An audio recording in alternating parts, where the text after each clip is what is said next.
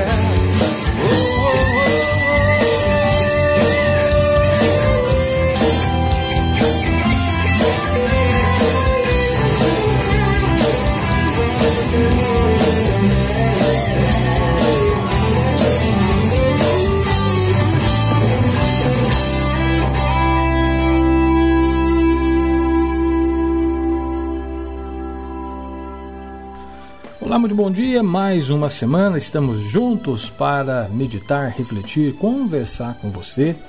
E o mais importante, eu quero que você interaja com a gente, né, Maria? Nós estamos preparando assim num formato para que você possa de alguma forma também reservar esse momento desse nosso encontro para rezar com a gente. Então eu convido você a procurar tentar é, parar um pouquinho mesmo, né, para poder estar meditando com a gente. Nós começamos aí durante esse mês de maio, estamos nesse momento falando um pouquinho sobre Maria, sobre Nossa Senhora, é o mês de maio, os terços que nós estamos rezando às seis da manhã, que benção Maria! Muitas pessoas estão mandando aí os seus áudios para contemplar os mistérios com a gente. Eu tenho certeza que nós vamos conseguir né, até o final do mês, não repetir nenhuma voz. Olha que benção. Né? E olha que para não repetir nenhuma voz, são necessários 155 vozes, 31 dias cada dia. São cinco mistérios. Então, quero agradecer você que assumiu esse compromisso com a gente. Nós falamos da anunciação, da visitação e hoje vamos na temática falar de bodas de Caná. Fazei tudo o que ele vos disser. E como eu disse, que nós queremos a sua participação, primeiro, lógico, tem que preparar aí na sua casa um lugar apropriado. Né? Afinal de contas, neste momento, o altar vai ser aí na sua casa, tá ok? Então, uma Bíblia, vela e a imagem de Nossa Senhora. Eu tenho certeza que você tem na sua casa, né? A Bíblia, a vela e uma imagem de Nossa Senhora. Vamos precisar também de um copo e, lógico, de uma jarra com água. Tá ok? Pode já ir preparando. Nós vamos aqui fazendo uma introdução para que você possa estar nesse momento rezando com a gente. Se tiver mais gente aí na sua casa, convide eles para rezar com você. Né? Eu acho que é bacana. Se tiver mais gente, vamos nesse momento refletir junto. Ok? Bíblia, vela, imagem de Nossa Senhora, copo e jarra com água. Né? Nós já, como eu disse, falamos um pouquinho da anunciação, da visitação e hoje vamos aqui para a bodas de Caná. É, lembro que na, na, última semana nós vamos fazer a coroação e eu queria que você registrasse, participasse com a gente. Né? Nós vamos sortear entre todos que interagirem com a gente. Você pode mandar uma mensagem no nosso WhatsApp aqui da rádio, 3585-2602. Se você tiver a oportunidade de, no gesto, registrar em foto e mandar a foto para a gente, até hoje mesmo, né? se você montar o seu altarzinho, com a Bíblia, com a imagem, com a jarra, tire uma foto, mande para a gente, tá? Assim você vai é, nos abastecendo também e enriquecendo os nossos encontros. Hoje somos convidados a preparar um lugar né, para Maria, mãe, como diz o evangelista, em nossas casas para fazer com ela o itinerário de Caná. Nós vamos percorrer esse caminho onde acontece o primeiro sinal de Jesus no Evangelho de João, em Caná da Galileia, numa festa de casamento na Bodas de Caná, destacamos o versículo 5. Fazei tudo o que ele vos disser. Né, o evangelho hoje é João, capítulo 2, versículos de 1 a 11. João, capítulo 2, versículos de 1 a 11, e como eu disse, destacamos o versículo 5. Fazei tudo o que ele vos disser. Esta é a última palavra da Virgem e a única que ela dirigiu aos homens, apontando ao mesmo tempo para Jesus. Maria, seja bem-vinda, bom dia e vamos aí percorrer né, itinerário para a Bodas de Caná. Bom dia. Bom dia, Paulinho. Bom dia, filhos e filhas amados de Maria. Prazer imenso em estar aqui com vocês mais uma vez.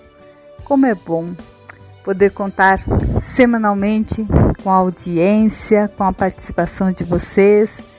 E de modo muito especial, nós queremos hoje agradecer essas manifestações de carinho e de incentivo que nós temos recebido. Quantas mensagens, não é, Paulinho? Olha, isso nos deixa muito felizes. Presente e carinho de Deus nas nossas vidas. Deus lhes pague por todo bem. Obrigada de coração mesmo a cada um, a cada uma. Mas vamos lá, né? Vamos falar um pouco a respeito do tema de hoje. Cada um de nós, meus irmãos, faz parte da festa do reino de Deus. E nesta festa, Jesus é o bom vinho que nos enebria, que alegra o nosso coração, que dá sentido ao nosso viver. Como Maria, nós somos discípulos, discípulas dele, mas também somos convidados a sermos pedagogos da fé, para que possamos conduzir outras pessoas até ele. Né? Pedagogo é aquele que toma pela mão e conduz. Nós somos convidados a tomar pela mão nossos irmãos para que se, se, se aproximem cada vez mais de Jesus.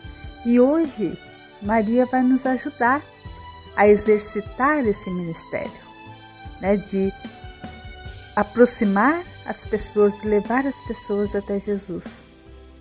E vai nos ajudar isso mostrando que nós podemos contar com a participação de outras pessoas para exercer tal ministério, né? para levar outros a crerem em Jesus e reunir outros discípulos em torno dele, para que realmente o amor seja amado. Então, a perícope de hoje vai nos ajudar, vai nos, vai nos proporcionar esse entendimento. Ela nos fala que houve um casamento em Caná da Galileia. E o detalhe, a mãe de Jesus estava presente. Entre os personagens próximos de Jesus, poucos como Maria. Dela não se diz muita coisa no, no, nos evangelhos, mas o que se diz é surpreendente. Ela é mãe, ela é testemunha, ela é seguidora, servidora. E o evangelho de hoje vai falar dessa presença de Maria. Ela é aquela que está presente, uma mulher fiel a Deus e capaz de ver além do cotidiano, de ver diferente as situações ao seu redor. Maria, com uma acolhida feita de confiança, feita de muita entrega, ela foi capaz de colaborar com Deus de modo radical. Onde todos viam o desenlace frustrante e triste de uma festa de casamento, ela viu e antecipou a hora do seu filho. Por quê? Porque estava presente porque estava presente a Deus.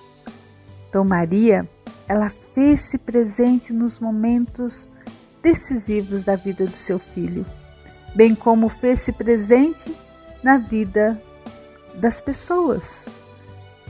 Uma presença que fez, faz toda a diferença. Por quê?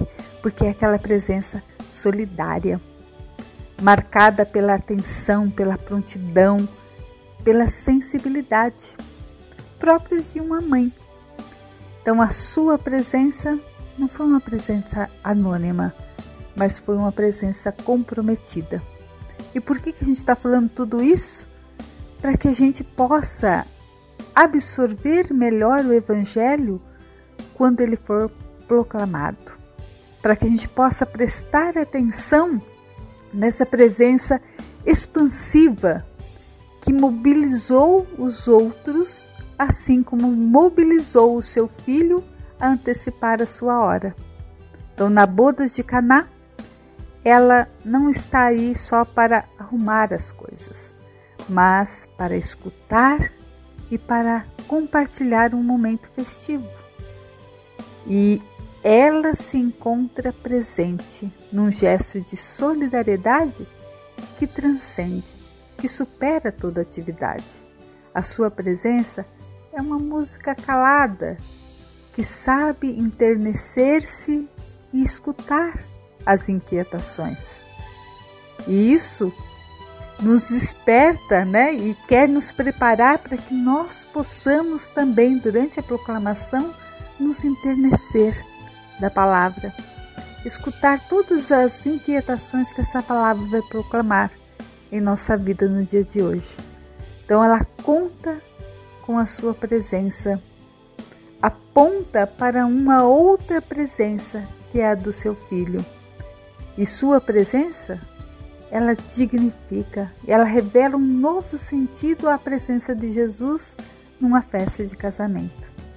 E essa presença, queridos ouvintes, silenciosa, original, mobilizadora, quer desvelar, quer ativar em nós uma presença diferente, inspiradora, capaz de descentrar-nos, de tirar-nos do centro, do centro principalmente de nós mesmos, para que nós possamos estar sintonizados com a, a realidade ao nosso, ao nosso redor e também com as suas carências.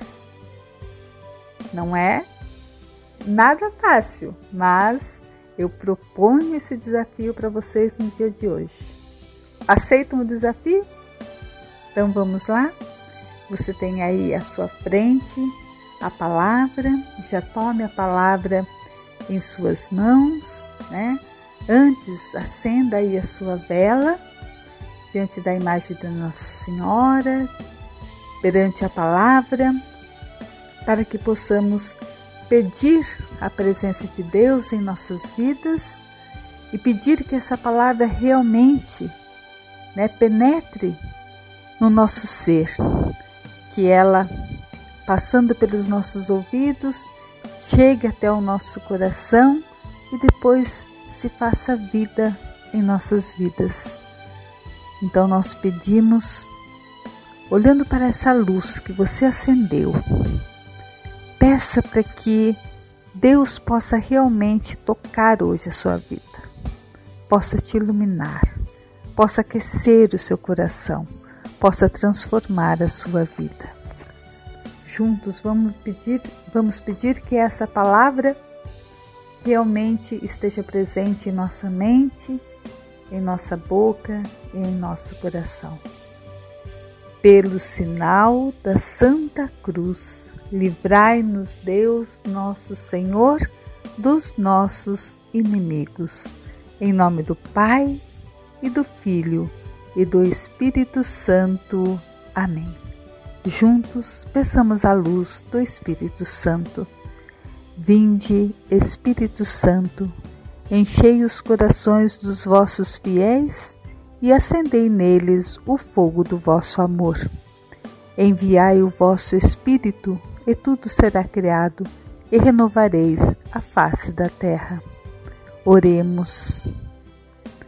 Ó Deus, que instruístes os corações dos vossos fiéis com a luz do Espírito Santo, fazei que apreciemos retamente todas as coisas segundo o mesmo Espírito e gozemos sempre da sua consolação. Por Cristo, Senhor nosso. Amém. Então vamos para o primeiro passo, vamos ler, proclamar o texto de João, capítulo 2, versículos de 1 a 11. Pegue aí a sua Bíblia se você quiser nos acompanhar e vamos juntos proclamar o Evangelho de João, capítulo 2, versículos de 1 a 11. Naquele tempo houve um casamento em Caná da Galileia. A mãe de Jesus estava presente. Também Jesus e seus discípulos tinham sido convidados para o casamento. Como o vinho veio a faltar, a mãe de Jesus lhe disse: Eles não têm mais vinho. Jesus respondeu-lhe: Mulher, por que diz isso a mim? Minha hora ainda não chegou. Sua mãe disse aos que estavam servindo: Fazei o que ele vos disser. Estavam seis talhas de pedras colocadas aí para a purificação que os judeus costumam fazer. Em cada uma delas cabiam mais ou menos cem litros. Jesus disse aos que estavam servindo: Enchei as talhas de água. Encheram-nas até a boca. E Jesus disse: Agora tirai e levai ao mestre-sala. E eles levaram. O mestre-sala experimentou a água que se tinha transformado em vinho. Ele não sabia de onde vinha, mas os que estavam servindo sabiam, pois eram eles que tinham tirado a água. O mestre-sala chamou então o noivo e lhe disse: Todo mundo serve primeiro o vinho melhor? E quando os convidados já estão embriagados, serve o vinho menos bom. Mas tu guardastes o vinho melhor até agora. Este foi o início dos sinais de Jesus. Ele o realizou em Caná da Galileia e manifestou a sua glória, e seus discípulos creram nele. Palavra da salvação. Glória a vós, Senhor.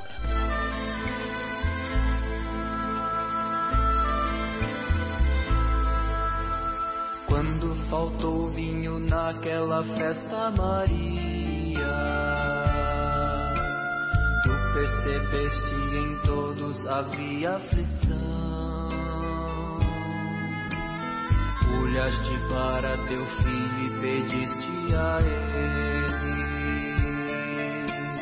E Jesus te atendeu, a graça aconteceu, a água foi transformada em vinho para todos. Quando faltou alegria em minha vida, tu percebeste o cansaço em meu coração. Olhaste para teu filho e pediste a ele. Jesus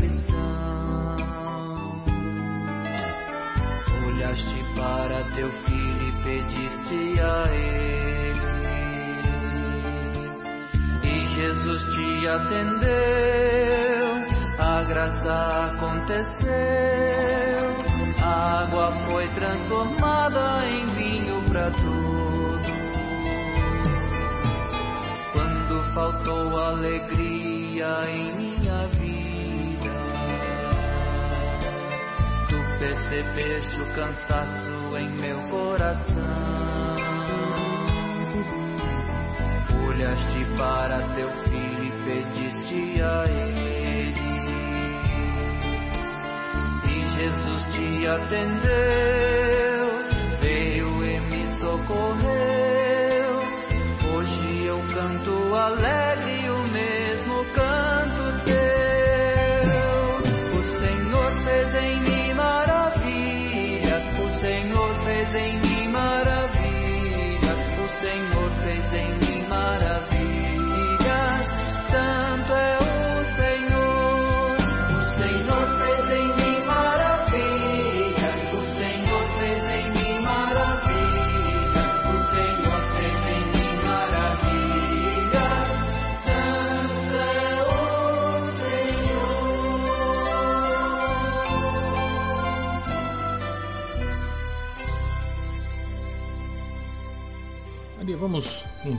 meditar, né, o nosso segundo passo.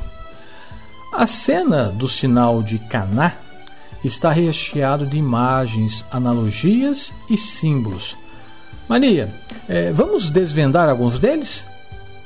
Creio que assim podemos compreender melhor o sentido profundo da ação de Jesus e da intervenção de Maria. Isso mesmo, Paulinho. Ah, cada um dos símbolos vai nos ajudar melhor a entender essa ação de Jesus e a participação de sua mãe, Maria. A cena de Caná parece que está costurada pelo evangelista João já no início da missão de Jesus. Se vocês pegarem ah, o primeiro ah, capítulo, né, vai contar todo o início da missão de Jesus, a começar por João Batista, quando ele aponta Jesus aos seus discípulos. E depois também ah, essa festa de Caná vai acontecer dois dias depois que Jesus se encontra com Filipe e Natanael. né? É, é muito bonito esse encontro. Depois, quando vocês tiverem a oportunidade, leia lá, né? Para que vocês possam compreender melhor. Nesse encontro, Jesus vai relembrar aquela imagem do sonho de Jacó, né? Da, da escada que liga o céu e a terra. É muito bonita essa passagem, né? O céu aberto, com os anjos subindo e descendo, né? O que, que significa isso? Significa que Deus irá se comunicar conosco, nos dará sua graça. Então, o primeiro sinal mostra que com Jesus começa este tempo novo da presença de Deus junto do seu povo. Olha que interessante, olha que bonito, né? Então, a festa de, desse casamento vai aparecer logo nos versículos aí 1 e 2 né, da, dessa película que nós estamos lendo. Então, se vocês pegarem a, a Bíblia de vocês, nessa passagem que o Paulo, que o Paulo leu para gente, nos versículos 1 e 2, vai falar dessa festa de casamento. No tempo de Jesus, é bom que a gente saiba disso, né? A festa de núpcias, de casamento, era muito importante. Por quê?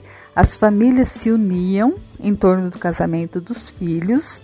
Ali renovava-se né, a, a confiança na vida, se esperava já a vinda dos filhos, que era a primeira garantia de continuidade do povo de Deus. Além disso, é, evoca um sentido simbólico também, né? Os profetas usaram a imagem da união amorosa do homem e da mulher que se celebrava no casamento para falar da aliança, do amor de Deus e de sua intimidade com o povo eleito. Então, era comum oferecer um banquete na festa de casamento. Nas vilas, ali nas cidadezinhas do, do, interior, do interior, como Caná, a festa durava normalmente sete dias. E o vinho era a bebida básica, né? espalhada por toda parte pois as famílias produziam e consumiam o vinho caseiro. Numa festa, especialmente a do casamento, não podia faltar vinho.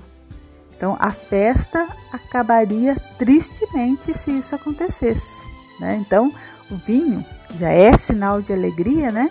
Era muito importante nessas festas, fazia parte da rotina e da vida deles. Olha que bonito que a gente entender tudo isso, né? Porque aí a gente vai entender a, a, o porquê né, dessa, dessa preocupação de Maria quando o vinho acaba na festa, né? Tem um significado simbólico muito importante, por isso que é importante que a gente entenda. Depois no versículo 3, nós vamos ver essa falta do vinho, então, e o pedido de Maria. Maria está na festa. Jesus e seus discípulos também, mas parece que chegaram separadamente. Então o vinho está terminando e Maria vai se dirigir a Jesus, né? Ela está dizendo, né, com, com, em outras palavras, vocês podem acompanhar aí na, na, na Bíblia, né? Olha, tenha pena deles, né? Senão a festa vai acabar. Então há um pedido claro, não somente uma constatação, né? Ela não chegou para Jesus falar, olha, uma constatação, olha, o vinho acabou. Não, né? Ela não foi só para falar, para contar para Jesus que o vinho acabou. No Evangelho de, de João, quando alguém precisa de algo, basta apresentar a Jesus a sua necessidade que ele entende. Por exemplo, nós temos lá quando, na, na história do paralítico, né? Ele vai e pede para Jesus para poder andar, quando as irmãs de Lázaro pedem pela vida de Lázaro. Mas, ao contrário dessas pessoas, Maria ela não vai pedir para si, né? nem para alguém da família dela, mas ela vai pedir para os outros, no caso, para os noivos. Né? Então, ela chega para Jesus e, com, e fala para ele, né? Olha, eles não têm mais vinho. E aí, o que, que nós vamos ter de importante? A resposta de Jesus no versículo 4, né? Que de uma certa forma parece até indelicada, até um, um desrespeitosa em relação a Maria, porque ele vai dizer para ela: Olha, mulher, o que, que, nós temos que ver com isso? Algumas uh, Bíblias, né? Trazem uma, traduzem com expressões ainda mais duras essa frase de Jesus: Que queres de mim? Ou que há entre mim e ti?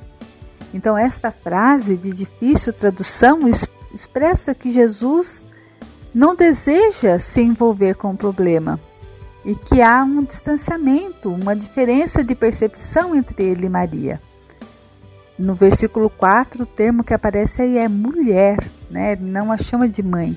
Então muita gente estranha porque Jesus chama a sua mãe de mulher, mas João está nos dizendo algo mais profundo. Para Jesus, Maria é mais que sua mãe, ela é mulher. E o evangelista é muito sensível à participação das mulheres na missão de Jesus e na comunidade de seus amigos. Jesus não as trata pelo nome, mas com o título de mulher. Maria, sua mãe, presente no início e no final da sua missão, ela é chamada em Caná e depois na cruz de mulher. Então Jesus denomina também mulher, por exemplo, a samaritana, que é a primeira anunciadora do Messias para os não-judeus. E por fim também trata da mesma forma Madalena, que é a primeira testemunha da ressurreição. Ora, os profetas já usavam a imagem de mulher para representar o povo de Deus em relação ao Senhor da aliança. Portanto, quando Jesus chama sua mãe de mulher, não a ofende. Ao contrário, mostra o valor dela como mulher e figura efetiva e simbólica da comunidade cristã. Olha que coisa importante, gente, a gente aprender, né? Quem lê pensa que é uma coisa negativa, mas não. Jesus está valorizando a presença de, de Maria. E aí ele diz para ela a resposta ainda no versículo 4, né? Minha hora ainda não chegou. Um homem do ocidente moderno né, imaginaria a cena de uma maneira até banal. Né? Jesus olharia para o relógio né, e diria assim: ó, ó, não estava no momento ainda, né? Mas não se trata disso. A hora, entre aspas, aqui né, no Evangelho de João, ela tem um sentido simbólico. Por isso que é importante a gente entender. O que, que quer dizer essa hora? Quer dizer o momento em que Jesus vai manifestar quem ele é, a sua identidade de filho de Deus e comunicar de forma ímpar o amor do Pai para as pessoas. Então, isso só vai se completar na sua morte e ressurreição. Ali será a hora com H, como a gente fala, né? Como a gente costuma dizer. Mas enquanto isso, Cada palavra ou sinal de Jesus é uma parte dessa hora e já prepara para essa hora. Minha hora ainda não chegou significa o que então?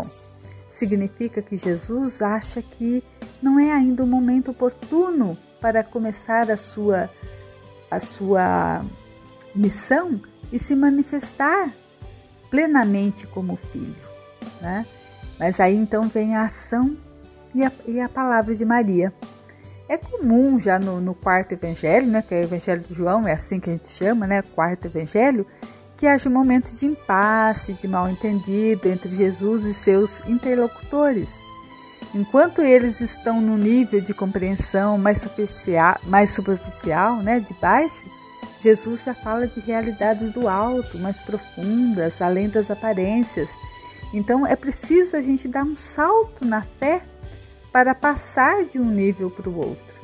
E às vezes há discussões longas com vários mal entendidos. E assim acontece, por exemplo, nesse diálogo, né, com, com Nicodemos, por exemplo, com a samaritana, ou na conversa com a multidão sobre o pão da vida. Então Jesus vai falar de nascer de novo, Nicodemos vai entender que é de forma literal, que como que se alguém tivesse que voltar no, ao útero materno. Então Jesus anuncia por exemplo, a água viva samaritana, e ela pensa que é a água do poço. Jesus fala do, do pão como minha carne e eles se escandalizam. Então, ao contrário dos outros interlocutores, Maria rapidamente ela salta para o nível de fé, sem discutir com Jesus. Ela não vai discutir com Jesus. Entende o que ele quer, compreende que não se trata somente de resolver um problema da falta de vinho, de atender a necessidade concreta, mas sim o que este fato vai ajudar as pessoas a conhecerem melhor quem é Jesus e se posicionarem diante dele. Então, olha que importante, né? Então, ela compreende que não se trata só de resolver o problema do vinho, mas aquilo vai ser importante para que as pessoas conheçam melhor quem é Jesus e se posicionem diante dele. Olha que interessante, meus irmãos, né? Como é, é importante a gente estudar a palavra. E aí, uh, um versículo que a gente quer destacar bastante. Marquem aí, se vocês tiverem um grifa-texto, se vocês tiverem um lápis, né? Quando a gente estuda a Bíblia, a gente faz assim, a gente marca, né? Grife aí esse versículo 5. Maria volta para os serventes e vai dizer a frase: Façam tudo o que ele lhes disser. Essas palavras têm uma grande força simbólica.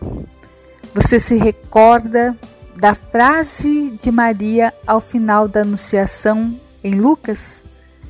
Eis aqui a servidora do Senhor. Eu desejo que se faça em mim conforme a sua palavra. Então, segundo João, Maria não só realiza a vontade de Deus na sua vida, como também orienta os outros a fazerem o que Deus lhes pede. Então há um deslocamento de foco, né, uma ampliação de sentido, como a gente costuma falar. Então há essa transformação da, da água para o vinho por, por intervenção né, de Maria. Então, essa frase é muito importante que a gente guarde. Faça tudo o que ele lhes disser. Como disse o Paulinho lá no início, né?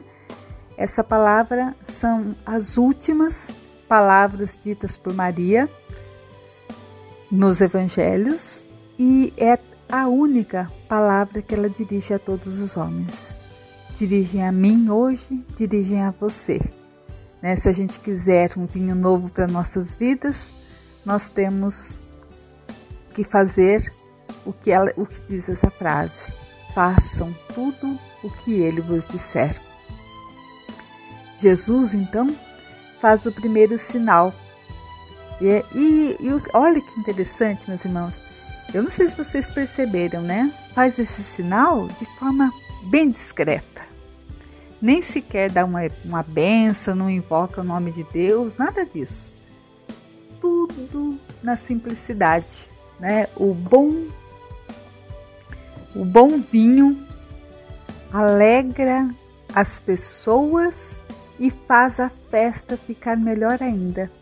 Mas por que João coloca como o primeiro sinal de Jesus a transformação da água em vinho numa festa de casamento? Por que não a cura uh, ou a expulsão de, um, de, de demônios? O primeiro sinal de Jesus pretende começar a revelar quem Ele é para nós. A partir desse sinal, nós entendemos que Jesus é o vinho novo para a, a, a existência humana. Né? Ele é capaz de transformar as situações desafiadoras em festa e alegria compartilhadas. Nas escrituras judaicas, né, o vinho simboliza a felicidade, e a abundância, a abundância que acontecerá para todos quando o Messias chegar. Então, com o sinal do vinho, Jesus está dizendo que ele é o vinho novo, que o dia do Messias está chegando. Começou o tempo da graça, superando as situações de miséria, de tristeza. Cada detalhe do relato tem um sentido simbólico né, as, seis tal, as seis vasilhas né, de, de pedra, as seis talhas destinadas à purificação dos judeus, aludem ao número de imperfeição, da finitude humana, que é o seis, né, que é aquilo que não é completo, porque o perfeito é o número sete. Então diz relação à frieza e à dureza da lei judaica que vai ser superada com Jesus, né? O chefe da festa, ele não sabe da origem do, do vinho, né? Como os chefes judaicos, eles não conhecem que Jesus vem do Pai. Somente aqueles que servem é que sabem, que sabem disso, né? Então as talhas são enchidas também até a borda, né? Outro detalhe muito importante. E tem muito vinho, quase 700 litros. Isso significa que Deus nos oferece seus bens em abundância. Olha que bonito esse texto, gente. Né? Quem está com Jesus tem vida sobrando. Jesus é o bom vinho, guardado até o momento do início da manifestação dos sinais. Com ele começa o tempo novo que os evangelhos sinóticos né, chamam de reino de Deus. Então, o sinal de Caná e a fé têm uma grande ligação. É isso que a gente vê como resultado lá no versículo 11 já, né, encerrando essa perícope. Qual é o resultado da ação de Jesus? Devido à intervenção devido à intervenção de Maria. Né? Qual, que é, qual que é o resultado dessa ação de Jesus pela intervenção de Maria? João nos diz que Jesus manifestou a sua glória, podem ver aí no versículo 11, né? E seus discípulos creram nele. O que, que significa? Jesus começa a mostrar quem ele é. Não somente o carpinteiro de Nazaré, mas uma pessoa que comunica a vida e alegria como filho de Deus. A glória de Jesus não é poder, não é, não é fama né, mundana, mas é a capacidade de realizar o bem, de tornar Deus conhecido, de tornar Deus amado. Os sinais de Jesus são uma ocasião para os discípulos exercitarem a sua fé. Quem crê, gente, vai além do sinal. O sinal não força ninguém a acreditar, só abre a porta do coração para a fé. Então Jesus mesmo né, não gosta da, das pessoas que só acreditam quando veem sinais. Ele até desconfia desse tipo de fé que necessita sempre de sinais. Jesus não gosta de pessoas que buscam milagres só para resolverem seus problemas pessoais. À medida que avança a missão de Jesus, os sinais também se mostram polêmicos. O último sinal de Jesus vai ser trazer Lázaro de volta a essa vida. Então isso causa divisão entre os judeus. Uns acreditam nele, outros não, e alguns se posicionam até de forma violenta, né, organizando-se para matá-lo. Portanto, sinais são uma oportunidade para a fé, né, não uma prova miraculosa. Eles interpelam as pessoas e o primeiro sinal, esse de Caná, ele abre caminho para os discípulos entrarem na, na aventura da fé. Olha que bonito! toda essa película, que mensagem linda que traz para a vida da gente. Então, é, encerra ali no. Tem mais um versículo que depois, se vocês lerem o versículo 12, né? Fala do, desse sinal que unifica. Depois que Jesus fez o sinal, os discípulos creram nele e saem juntos com sua mãe e seus irmãos.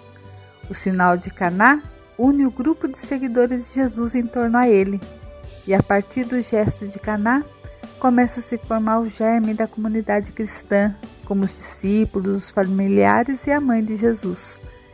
Maria, então, da perfeita discípula e seguidora de Jesus em Lucas, como nós vimos nos, nos textos anteriores, nos sábados anteriores, ela passa agora como pedagoga e guia dos cristãos no Evangelho de João. Né? Então, diante disso, nós só podemos rezar.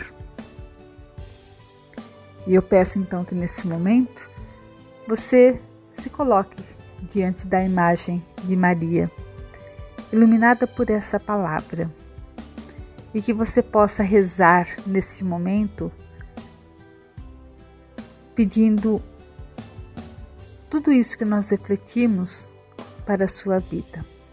Para que esse texto possa se transformar em vida, em vinho novo para a sua vida, para o seu ministério, para o seu modo de viver cristão.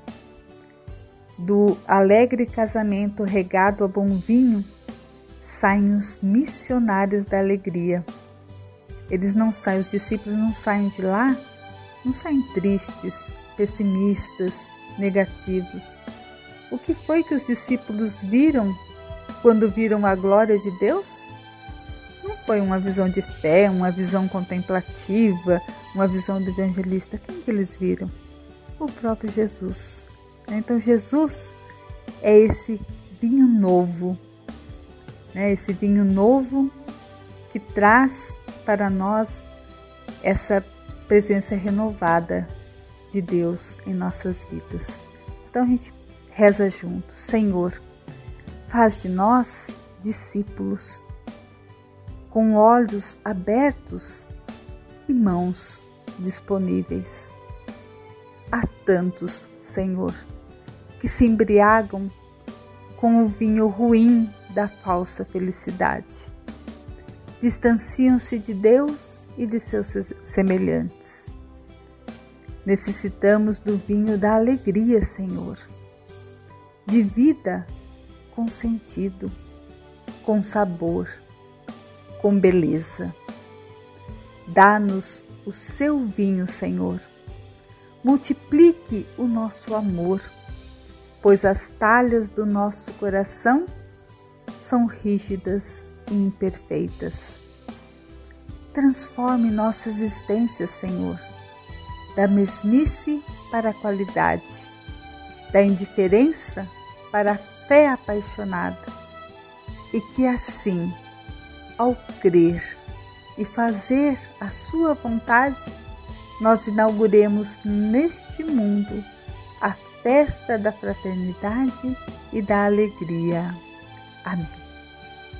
Contemple o texto agora através desta música. Fazei tudo o que ele vos disser.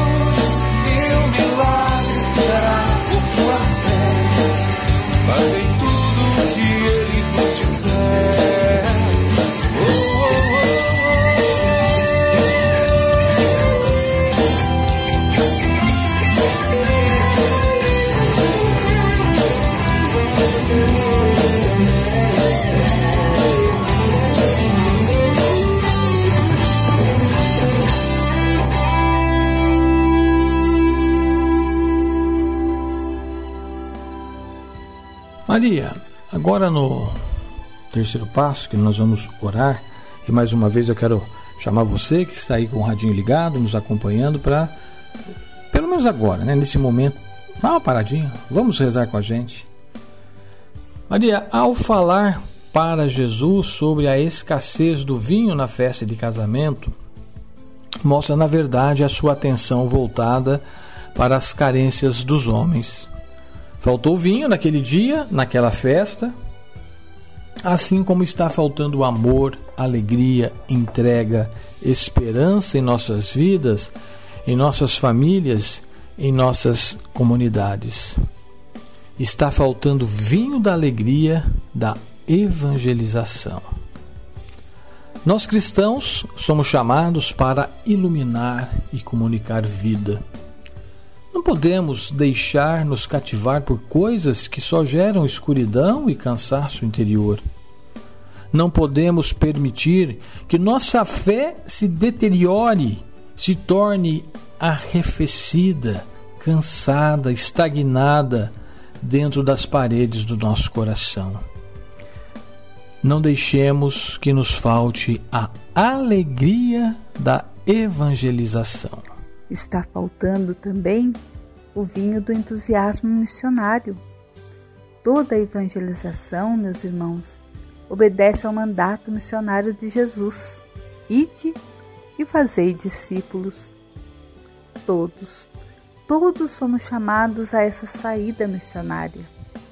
Sair da própria comodidade, sair de si mesmo e ter a coragem de alcançar todas as periferias que precisam da luz do Evangelho. Não podemos ter medo de ousar e ir à frente, tomar iniciativa e ir ao encontro. Saiamos, saiamos, meus irmãos, para oferecer a todos a vida nova em Jesus Cristo. Não deixemos que nos falte o entusiasmo missionário está faltando o vinho da esperança e da confiança. Caros ouvintes, os males do nosso mundo e os da igreja não deveriam servir como desculpa para reduzir a nossa entrega, o nosso ardor e a nossa esperança. Uma das tentações mais sérias que sufoca o fervor é a ousadia. Está faltando vinho da esperança e da confiança. Caros ouvintes, os males do nosso mundo e os da igreja não deveriam servir como desculpa para reduzir a nossa entrega, o nosso ardor e a nossa esperança. Uma das tentações mais sérias que sufoca o fervor e a ousadia em nosso discipulado é a sensação de derrota que nos transforma em pessimistas, lamurientos, mal-humorados, desencantados. Não podemos jamais perder a confiança, enterrar nossos talentos. No mundo de hoje, há inúmeros sinais da sede de Deus e este mundo precisa de pessoas de fé que mantenham viva a esperança, que sejam pessoas cântaro para dar de beber aos outros. Não deixemos que nos falte a esperança e a confiança. Está faltando o vinho da vivência em comunidade. Nós, os discípulos do Senhor, somos chamados a viver como comunidade que seja sal da terra, que seja luz do mundo. Em tempo de redes sociais e amigos virtuais, nós somos convidados à revolução da ternura.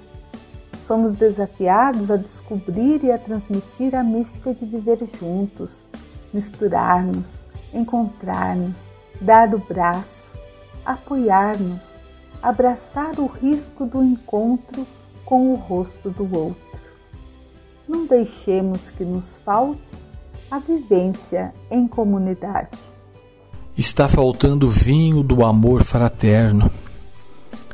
Irmãos, neste mundo tão dilacerado pelas guerras e pela violência, Ferido pelo individualismo e pelo egoísmo, nos é dirigido um pedido: o testemunho de comunhão fraterna e um alerta. Cuidado com a tentação da inveja. Estamos no mesmo barco e vamos para o mesmo porto. Dói. Dói muito comprovarem que algumas comunidades cristãs se dá espaço a várias formas de ódio, divisão, calúnia, difamação, vingança, ciúme, a desejos de impor as próprias ideias a todo custo. Quem queremos evangelizar com esses comportamentos? Peçamos que o Senhor nos faça compreender a lei do amor, que nos faz bem amar-nos uns aos outros. Não deixemos que nos falte o ideal do amor fraterno. Está faltando o vinho da unção no Espírito.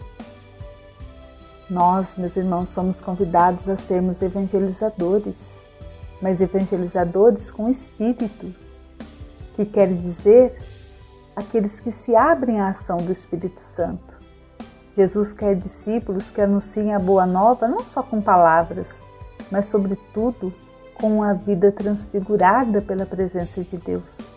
É uma ação evangelizadora realizada de forma criativa, ardorosa, alegre, ousada, generosa, cheia de amor e feita de uma vida contagiante.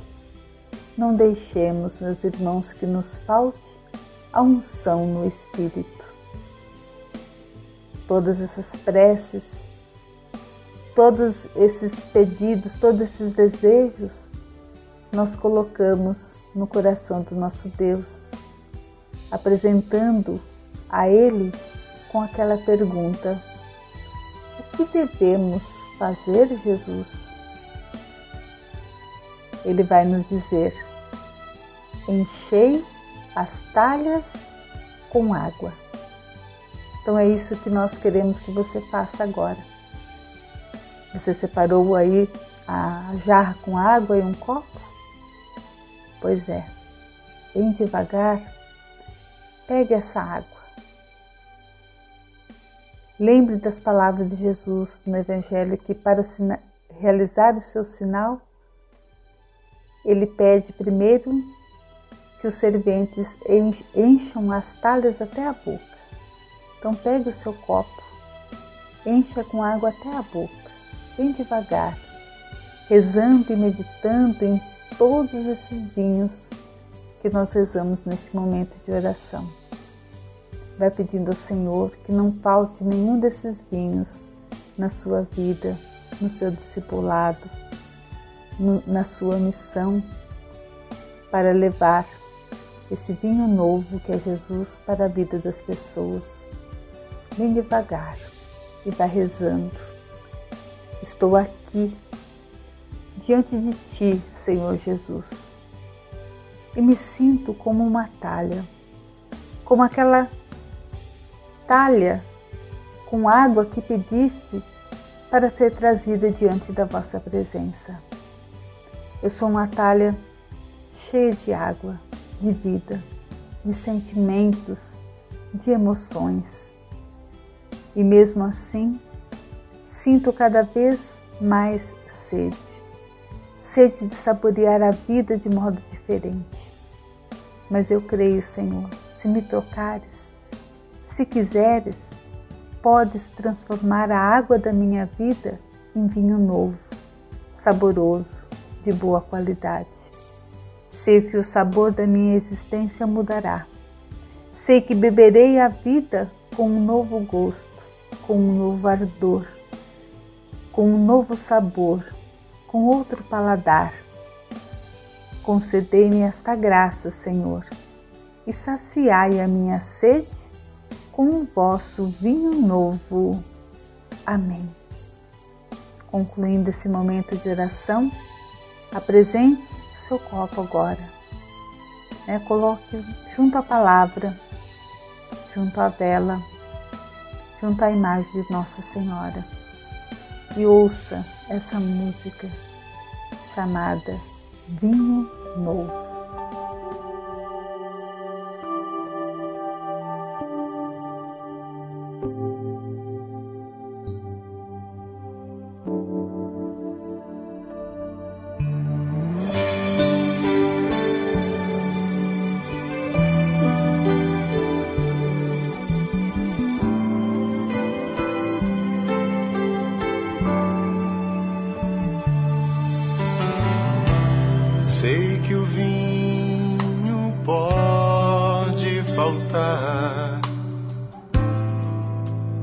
não estamos sós.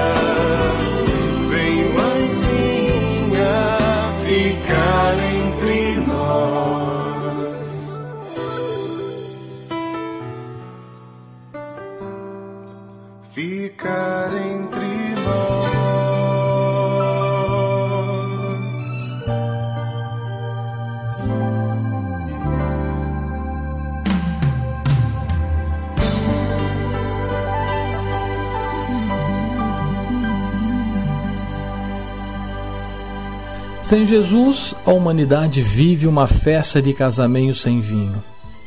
Vive uma realidade de escassez de vida, falta de alegria, de esperança. Vive uma realidade de fome, de sede, de medo, de dor, de sofrimento. Como Maria, é preciso reagir através do serviço em favor da vida. Sim, como ouvimos Nessa conhecida página do Evangelho relatando as bodas de Caná, Maria intercede e o filho realiza o seu primeiro sinal oferecendo um vinho novo, quer dizer, uma vida com um sabor novo jamais igualado. E é isso, meu irmão, minha irmã, que nós desejamos a você. Mas tem um detalhe que sempre precisa ser considerado para que essa vida nova tenha realmente o novo sabor e não seja simples água. O que, que é preciso? Você, meu irmão, minha irmã, acolher o conselho de Nossa Senhora quando diz aos serventes: Fazei tudo o que ele vos disser. O serviço à vida, a solidariedade para o discipulado cristão é uma atividade que transforma a realidade, como aquela água que se transformou em vinho traz o perfume da vida nova, da alegria, da esperança, do amor.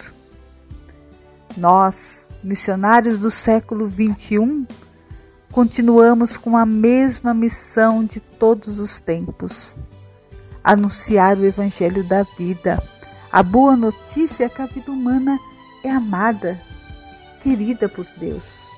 E para isso, para que isso se torne uma realidade na vida das pessoas, não só precisamos rezar, mas emprestar também o nosso ombro amigo a todo aquele que dele precisar.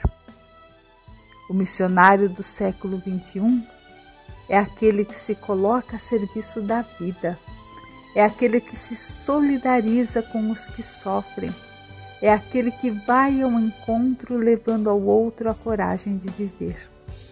E quantos estão precisando dessa coragem neste momento, não é mesmo? Por isso, cada um de nós hoje que participou, que ouviu essa palavra, olha para a pequena e simples imagem de Nossa Senhora. Como povo brasileiro necessitado de vida. Interceda pela vida do nosso Brasil e interceda pelas nossas crianças, pelos nossos jovens, pelos nossos adultos, pelos nossos idosos, por todos os que passam pela dor e pelo sofrimento neste momento de pandemia. Mas não somente intercede, não, meu irmão se prontifique a colocar-se a serviço da vida, porque quem está do lado de Deus, como Nossa Senhora, escolhe a vida, escolhe viver, escolhe transformar a realidade em favor da vida e do bem de todos. Essa é a frase que fica para nós desse Evangelho. Fazei tudo o que ele vos disser mesmo sem saber o que virá. Se eu me disponho a fazer o que Jesus diz, a água será transformada em vinho e o milagre acontecerá. Maria nos pergunta: Você quer um milagre na sua vida? Fazei tudo o que ele vos disser. Será que estamos fazendo o que Jesus nos pede? Será que eu estou deixando que Ele norteie as regras da minha vida? Queridos ouvintes, deixem as rédeas de suas vidas nas mãos de Jesus. Fechemos os nossos olhos e escutemos a voz do Senhor nessa canção. Renda-se a Ele nesse momento. A canção diz assim: Rendo-me a cada momento, entrego os meus pensamentos ao meu Senhor. E quando vinham então faltar, e minha fé se esvaziar, seu, ao seu encontro eu vou. E Maria, minha mãe, vem me ensinar a obedecer quando a voz de Deus falar. Fazei tudo o que ele vos disser e no caminho ele vai te manter de pé. Faço tudo que o Senhor me ordenar. Sua voz vem em meu peito abrasar.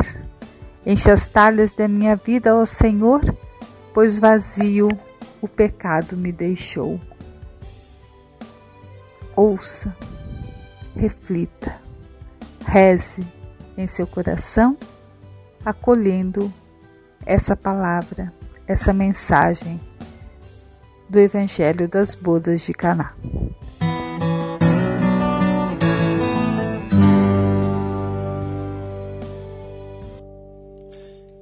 Rendo-me a cada momento, entrego os meus pensamentos ao meu Senhor.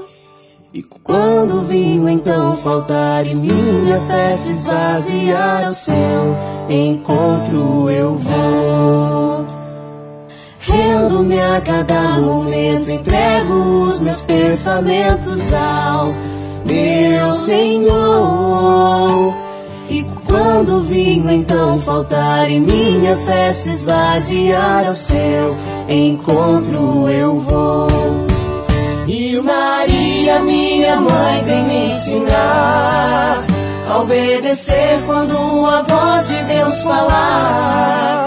Fazei tudo o que Ele vos disser, e no caminho Ele vai te manter de pé. Faço tudo que o Senhor me ordenar. Sua voz vem ao meu peito abraçar. Enche as talhas da minha vida, ó Senhor, pois vazio o pecado me deixou.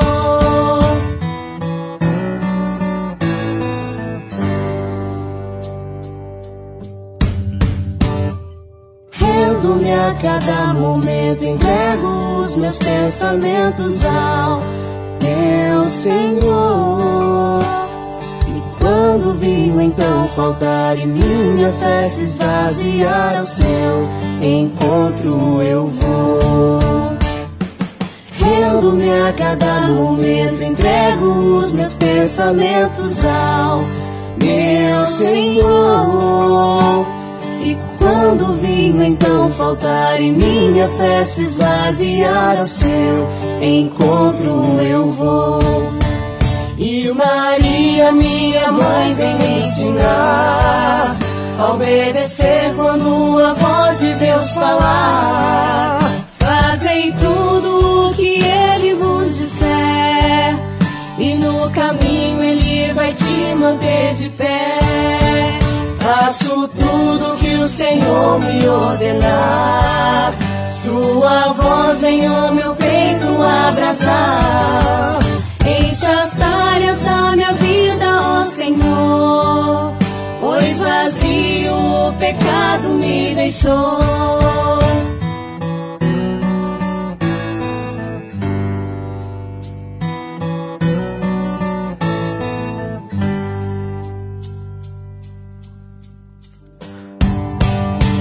Maria, minha mãe, vem me ensinar a obedecer quando a voz de Deus falar.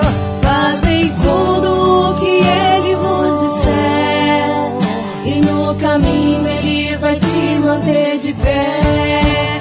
Faço tudo que o Senhor me ordenar. Sua voz vem no meu peito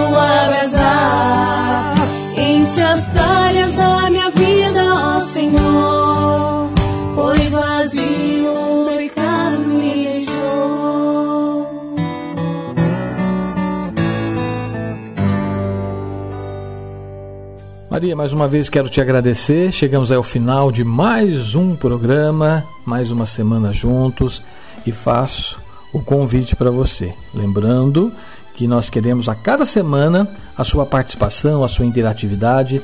Não vou nominar todo mundo que está colaborando com a gente, porque só para a recitação do texto, Maria, já ultrapassamos 130 pessoas. Falta pouco, né? Nós queremos 155 para concluir o mês de maio. Mas se a adesão for como nós estamos sentindo que está sendo, pode ter certeza que nós vamos continuar ainda. Olha, para você que está ouvindo o programa, lembrando que a Rádio Comunidade também está transmitindo a novena de Pentecostes, que está sendo produzida pelo Grupo da Renovação Carismática Católica aqui de Porto Ferreira. Todos os dias, começamos agora dia 14, vamos até dia 22, às 22 horas. Mas por que 22 horas, Paulo? Olha, para você ter um tempo seu, né? Pra, já fez todos os seus afazeres, vai lá, liga o rádio. Maria, e eu queria até registrar aqui, eu preciso registrar. Ontem, né, que foi o, o, o primeiro dia, nessa sexta-feira, dia 14, que foi o primeiro dia, nós tivemos um recorde de audiências às 10 da noite. Fantástico. Quero agradecer imensamente ao Grupo de Renovação Carismática Católica aqui de Porto Ferreira, a todos vocês que nos prestigiaram com as suas audiências. E lembrando, não deixe de registrar, tá? Tire uma foto desse momento, da imagem, dos gestos, dos símbolos que nós estamos a cada semana te convidando a participar com a gente. Encaminhe para o nosso WhatsApp e lembrando que nós vamos fazer o sorteio de um Novo Testamento na última semana do mês de maio para todos que participaram com a gente. O Novo Testamento da Edições Paulinas. Um bom dia e até a semana que vem.